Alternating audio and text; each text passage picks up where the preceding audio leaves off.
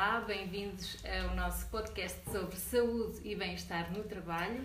Hoje vamos conversar um pouco com o Dr. Professor Manuel Salvador.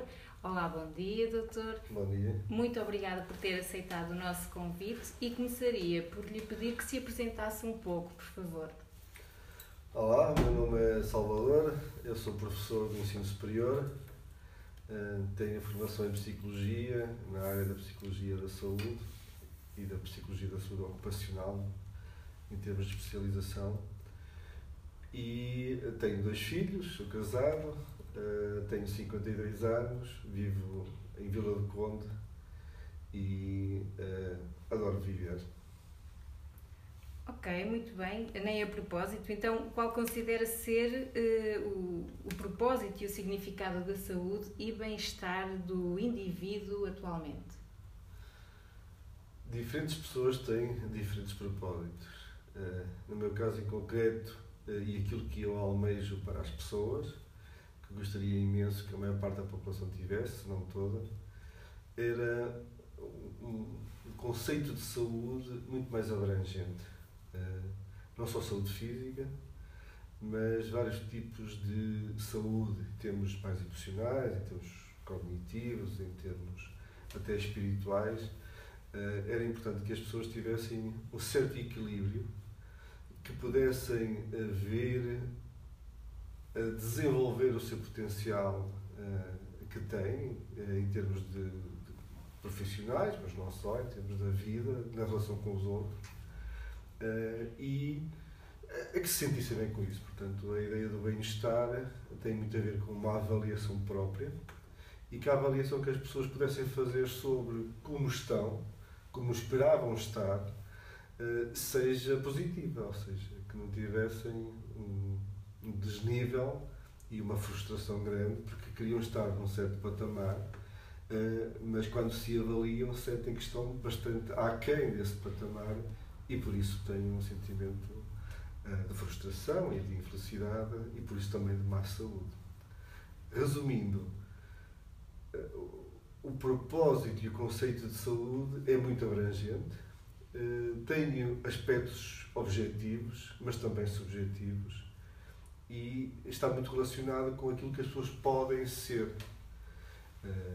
e claro, aqui entra a parte mais subjetiva. Uhum. E quais os principais sintomas de uma sociedade que carece de saúde e bem-estar? É uma boa pergunta. De facto, há sintomas múltiplos, quer em termos mais individuais, quer em termos mais societais. E se pensarmos em termos da sociedade em geral, quando vemos taxas de suicídio, eh, eh, taxas de depressão, eh, grandes sofrimentos e uso de medicação exagerada para as pessoas estarem mais relaxadas, mais dormirem melhor.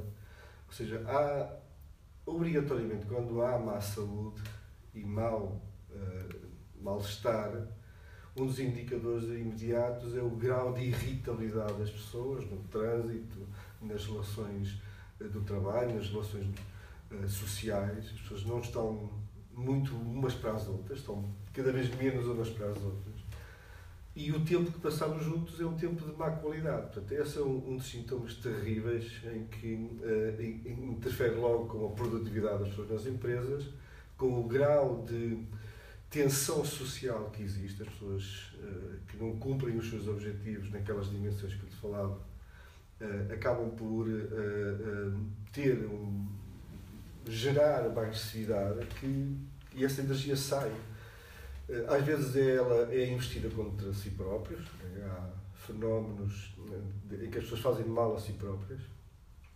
E não, estou, não me estou a referir só no suicídio, que é uma, algo extremo, mas há vários comportamentos nossos que não são propriamente saudáveis. Passa pela alimentação, má alimentação, passa por, como dizia, o uso de uh, drogas legais ou ilegais, portanto, é outro indicador social terrível passa pelo grau de, de confortabilidade né, nas, nas, nossas relações e, e, também pela solidão, pelo isolamento, por uh, perturbações de saúde mental que crescem quase sempre. Uh, uh, e claro, isso interfere também com o mundo mais físico. Se nós pensarmos que somos uma unidade não só biológica, mas social e psicológica, estas três esferas acabam por se influenciar. E os indicadores vêm para aí fora. Portanto, nos sujeitos, mas nas organizações que não produzem o que deviam produzir, eh, numa sociedade que é eh, tensa e conflituosa, que não, não respira paz, eh, e, e até insegurança. Né? Até insegurança. As pessoas sentem quando há um nível de criminalidade e de tensão social, há uma crispação maior. É um indicador terrível que as pessoas não são muito pacientes. Estava-me a lembrar de uma visita que fiz a Bergen em 2004 eh, na Noruega, e era incrível uh, observar a relação que estabeleciam as pessoas. Né? Eram muito, sorriam muito, muito uh, ouviam muito bem os outros, portanto, estavam a falar umas em cima das outras e tentavam sempre perceber o que é que, o que, é que os outros, quem quer que fosse, uh, tinham para lhes dizer. Portanto, e esta dimensão de estou receptivo a ti, é um excelente indicador social de que as pessoas podem viver um, um certo nível de harmonia consigo e com os outros. Um, e que obviamente é positivo. O inverso também existe. Né? Há, há vários países e várias regiões do mundo em que uma coisa que, para, para, que podia ser simples acaba por ter um, um grau de conflitualidade gigantesca. E isso nota-se em todo lado, né? Até, né?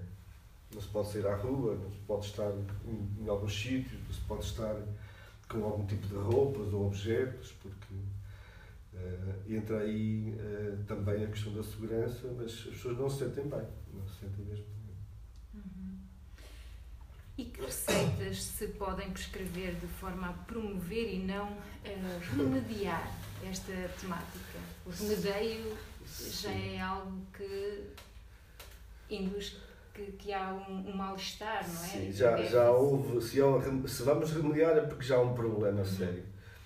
Eh, de facto, eh, prescrições eh, deverão ser de fundo. Quando a gente fala muito em prescrições, muitas vezes associado ao ato médico, é já para um sintoma, um sinal claro de problema. Mas nós, se formos um bocadinho mais atrás, e pensarmos nas, nas partes do planeta em que uh, a saúde é de facto levada a sério o bem-estar e a qualidade de vida das, das populações, uh, são pessoas que investiram muito na educação, ou seja, desde muito cedo.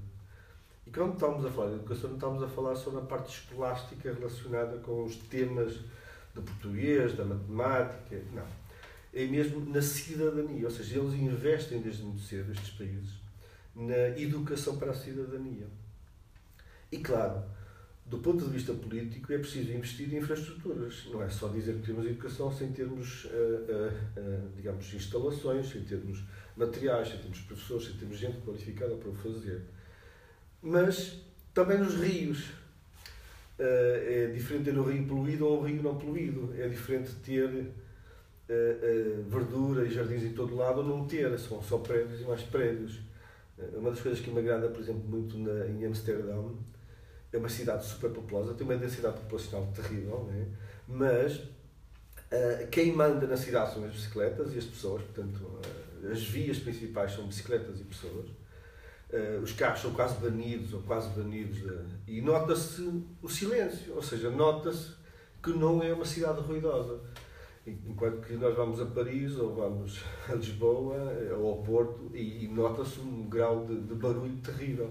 Portanto, todas estas características do, do, digamos, higiênicas para o nosso cérebro, para, para, para o nosso corpo, em que um bom ar, uma boa água, um bom subsolo, em que você pode beber quase da água do rio porque não tem problema nenhum, uh, as frutas naturais, o próprio estilo de vida das pessoas que eh, consomem menos algum tipo de produtos e mais outros com outras características, em que de facto se poupa no papel, eh, em que se poupa na eletricidade, em que as casas são pensadas do ponto de vista térmico, ou seja, começa-se a investir numa certa eh, visão do mundo que tem a ver com as políticas, que tem a ver com a energia, tem a ver com sentirem-se bem, e isso obviamente ajuda claramente a, a, a, a digamos, como culturalmente a prescrição ali é quase criar uma política e um, um estilo de vida e um tipo de vida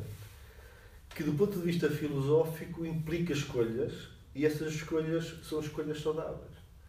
Um, e claramente há quem opte por isto e consiga fazê-lo muito bem, e há quem tenha imensa dificuldade de fazer.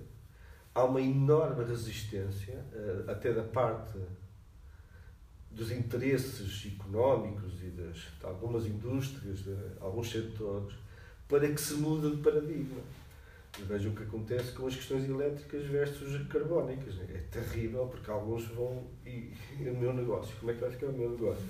Claro, e, e já podíamos estar muito mais avançados aí e nós estamos. E há bons exemplos e há, às vezes há mais discurso do que verdadeiramente ação mas isto envolve de facto, a nível macro, uh, uh, políticas, uh, nomeadamente mudanças de paradigma comercial, nomeadamente internacional. A ideia é você precisa de energia. Né? Os que fornecem energia, para já é fóssil, quase, quase toda, ou a maior parte. E há que fazer opções. Essas opções podem necessitar de grande investimento, Algumas delas não são tão limpas quanto se dizem ser, mas têm a ver muito também com os consumidores né? e com aquilo que nós estamos capazes de abdicar ou de alterar para ter um ecossistema mais válido. Portanto, respondendo, uh, sintetizando à sua questão sobre as prescrições, vai muito de mudança cultural, né? mudança de mentalidade e, e, que, não, e que não está, digamos, separada de outros. Porque você pode mudar aqui, mas o, o seu vizinho ao lado pode ser que não. E quando falo vizinho, estou a falar do, do vizinho concretamente, mas também dos países ao lado, onde a gente se insere. Eh, será que a Europa quer mudar por aí? Até que ponto é que quer mudar? Até que ponto é que quer investir? Eh, e só vai investir a norte, não vai investir a sul? Como é que isto se faz? Como é que se cria coesão?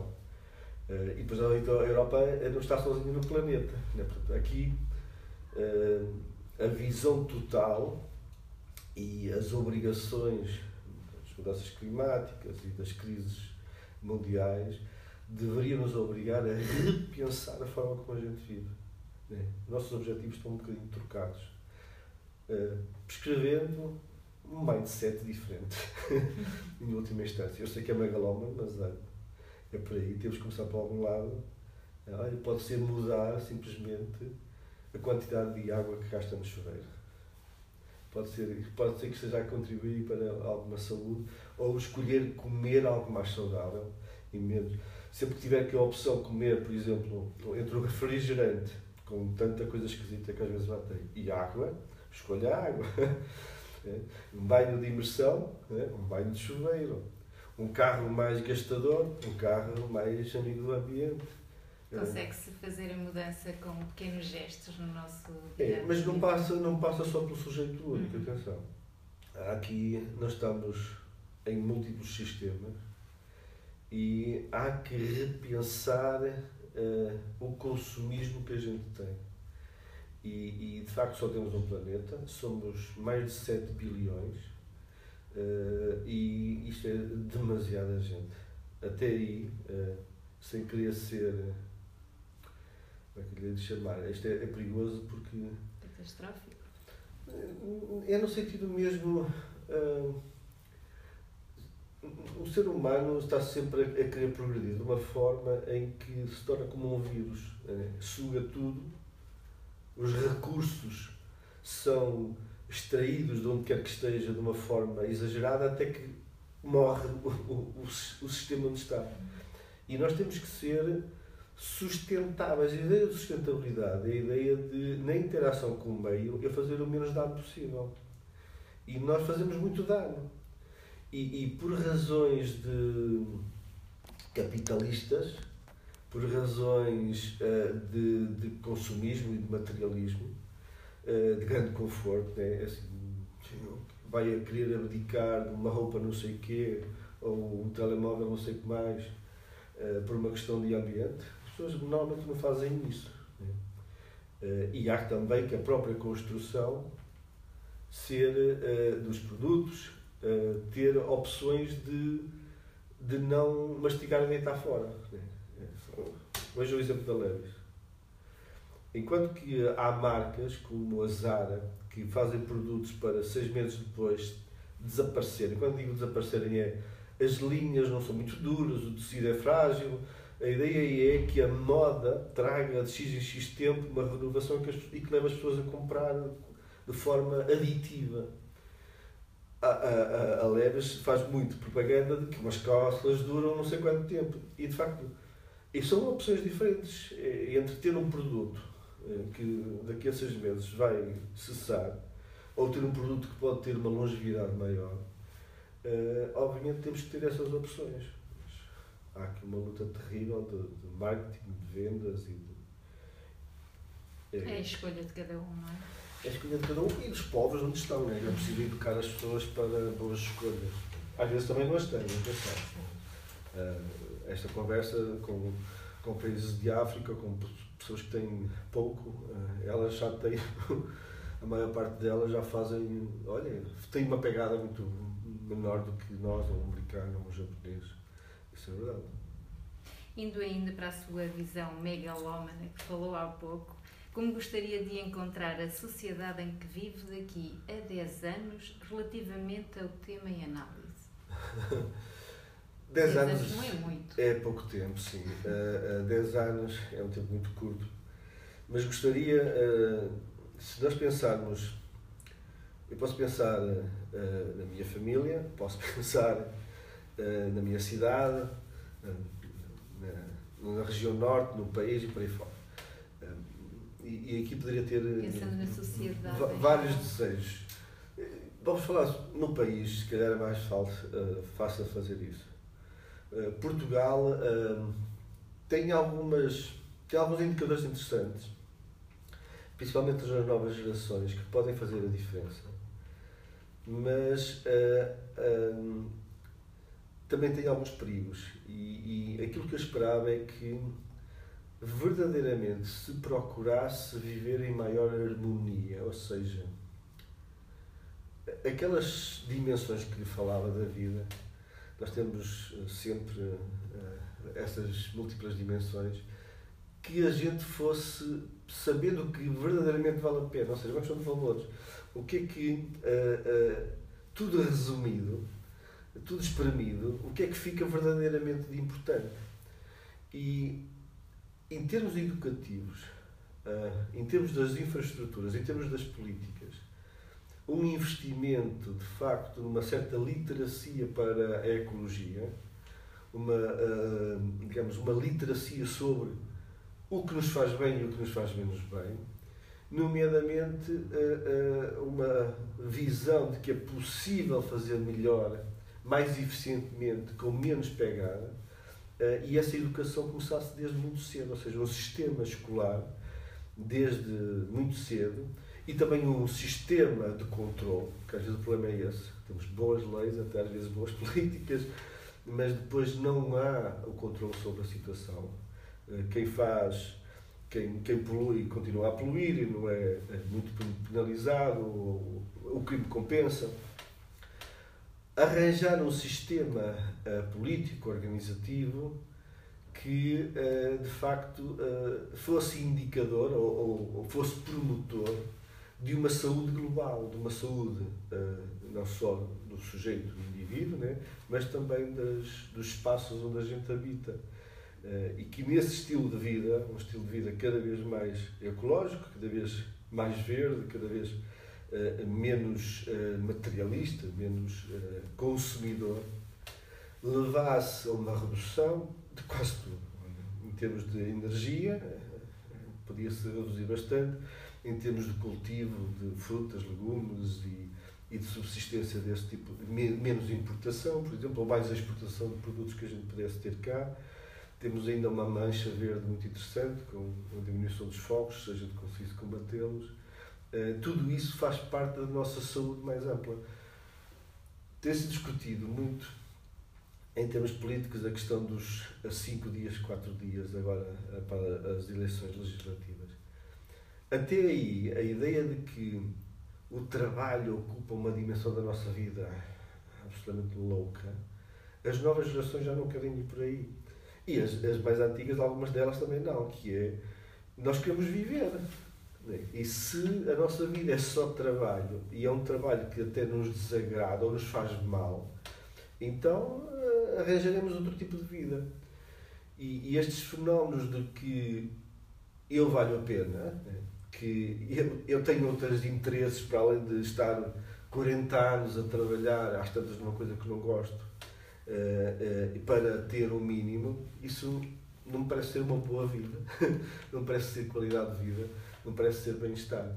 E cada vez mais estas novas gerações querem esse bem-estar, querem viajar, querem ser recompensados e querem ter algo a dizer sobre como fazer as coisas, não querendo viver num mundo demasiado hierarquizado, dependente daquilo que os outros querem para ele, quase escravizados naquilo que são as funções sociais que têm que fazer. E esta liberdade também faz parte da saúde. Okay? É, e quando houver esta harmonia de que temos boas relações com os outros, temos os mínimos que são necessários, hum, pode ser uma sociedade mais saudável, mais, hum, mais básica, no sentido nativo do termo, tribal do termo, hum, mas menos afogueada, menos acelerada no, no, no, sentido que quase não sabe para onde é que se vai, mas toda a gente vai e, portanto, estamos relativamente alienados a querer atingir algo que não sabemos bem o que é, às vezes efêmero, eh, com um carro melhor, uma roupa melhor, um telemóvel melhor, eh, e, e isso não é verdadeiramente o que mais importa. E quando as pessoas se apercebem do que é que verdadeiramente importa, às tantas poderia, poderia dar-lhes esta sensação de dever cumprido, de, de estabilidade, de integridade e de, olha, de boa relação com os outros e com a vida e consigo próprio. Vamos acreditar que isso está ao alcance de todos e que possamos contribuir para essa melhoria. É uma carta ao Pai Natal. Olha, muito obrigada, uh, doutor. Quero, quero agradecer a partilha que nos deixa e me inspira a, a acreditar que é possível desenvolver eh, metodologias que, que, que promovam a, a saúde uh, e o bem-estar geral na sociedade. Muito obrigada Obrigado. mais uma vez. Obrigada.